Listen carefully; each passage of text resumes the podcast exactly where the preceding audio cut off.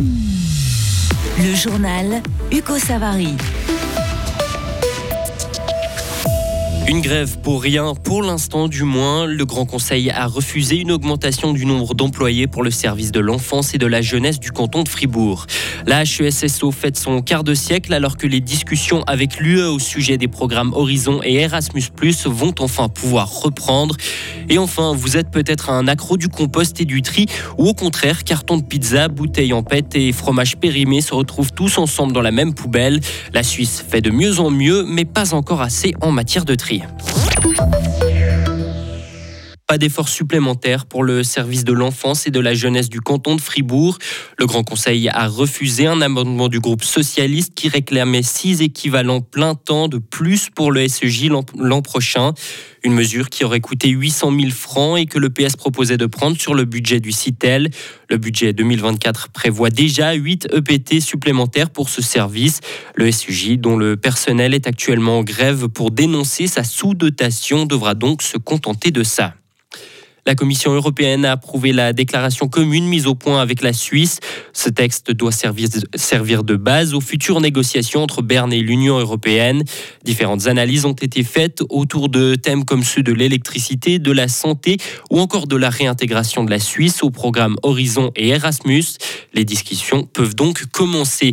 Et elle est directement concernée. La haute école spécialisée de Suisse occidentale voyait le jour il y a 25 ans, créée par les cantons romans et celui de Berne. Elle propose six domaines de formation dans 28 hautes écoles. Et pour marquer ce quart de siècle, une cérémonie officielle s'est tenue ce matin au théâtre du Jura à Delémont en présence du conseiller fédéral Guy Parmelin. La question des relations avec l'Europe s'est justement invitée dans les discussions. La Suisse ne fait donc aujourd'hui plus partie des programmes Horizon pour la recherche et Erasmus pour l'éducation, mais le Conseil fédéral veut aller de l'avant dans ce dossier européen. Le ministre en charge de la formation, Guy Parmelin. Le Conseil fédéral a toujours été clair. Il souhaite le plus vite possible être réadmis pleinement dans le programme euh, Horizon. Il est aussi partant pour euh, Erasmus ⁇ mais dans les discussions que nous avons avec l'Union européenne, il a pris des décisions le 8 novembre dernier pour préparer un mandat de négociation après plusieurs mois de discussions techniques. Et maintenant, il faut attendre que ce mandat soit soumis au Conseil fédéral, puis le cas échéant, adopté et envoyé en consultation.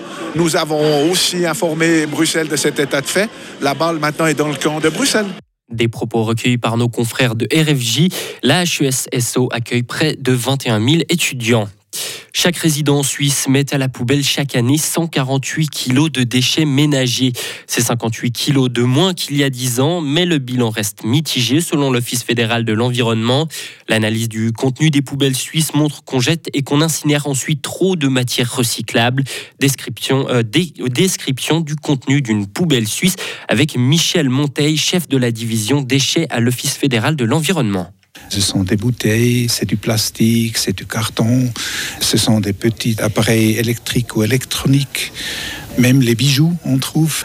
C'est vraiment tout ce qu'on a à la maison. On trouve aussi dans le sac poubelle, si c'est assez petit. Ce qu'on trouve surtout et qui est un peu plus choquant et ennuyeux, ce sont des produits alimentaires. Oui, malheureusement, oui. On trouve pas mal la quantité. C'est par année, par personne, c'est 50 kilos. C'est inquiétant, je dois dire. C'est aussi frappant. On trouve pas mal de déchets qu'on pourrait encore utiliser si on a une euh, planification meilleure dans la cuisine. L'Office fédéral de l'environnement ne préconise pas une société à zéro déchet, mais il estime qu'au moins 20% du contenu actuel de nos poubelles devrait être recyclé et valorisé. Dans le reste de l'actualité, il faut organiser une conférence internationale pour la paix, un appel lancé par le président chinois Xi Jinping afin de régler le conflit entre Israël et le Hamas. Une déclaration faite à l'occasion d'un sommet extraordinaire virtuel des pays émergents des BRICS. Vladimir Poutine a lui appelé la communauté internationale à unir ses efforts pour désamorcer la situation, assurant que le bloc de cinq pays pourrait jouer un rôle clé dans ce travail. Et toujours durant le sommet, le président sud-africain Cyril Ramaphosa a lui accusé Israël de crimes de guerre et de génocide à Gaza. Et enfin, les otages retenus à Gaza pourraient bientôt être libérés. Les négociations sont dans leur phase finale d'après le Qatar qui joue le rôle de médiateur. Les discussions visent aussi à aboutir à une trêve humanitaire. De son côté, le Premier ministre israélien confirme ses progrès sur le sort des otages. En revanche, Benjamin Netanyahou n'a fait aucune référence au cessez-le-feu. Retrouvez toute l'info sur frappe et frappe.ch. Pour ce mercredi, le temps sera en partie ensoleillé avec euh, de belles éclaircies, notamment pour euh, l'après-midi. Le matin, il faudra encore compter avec euh, des nuages résiduels pour les températures. Il va faire 7 degrés au maximum avec de la bise sur le plateau. Pour ce qui est de jeudi, le temps sera bien ensoleillé malgré des bancs de stratus le matin sur le plateau avec une supérieure entre 1000 et 1200 mètres.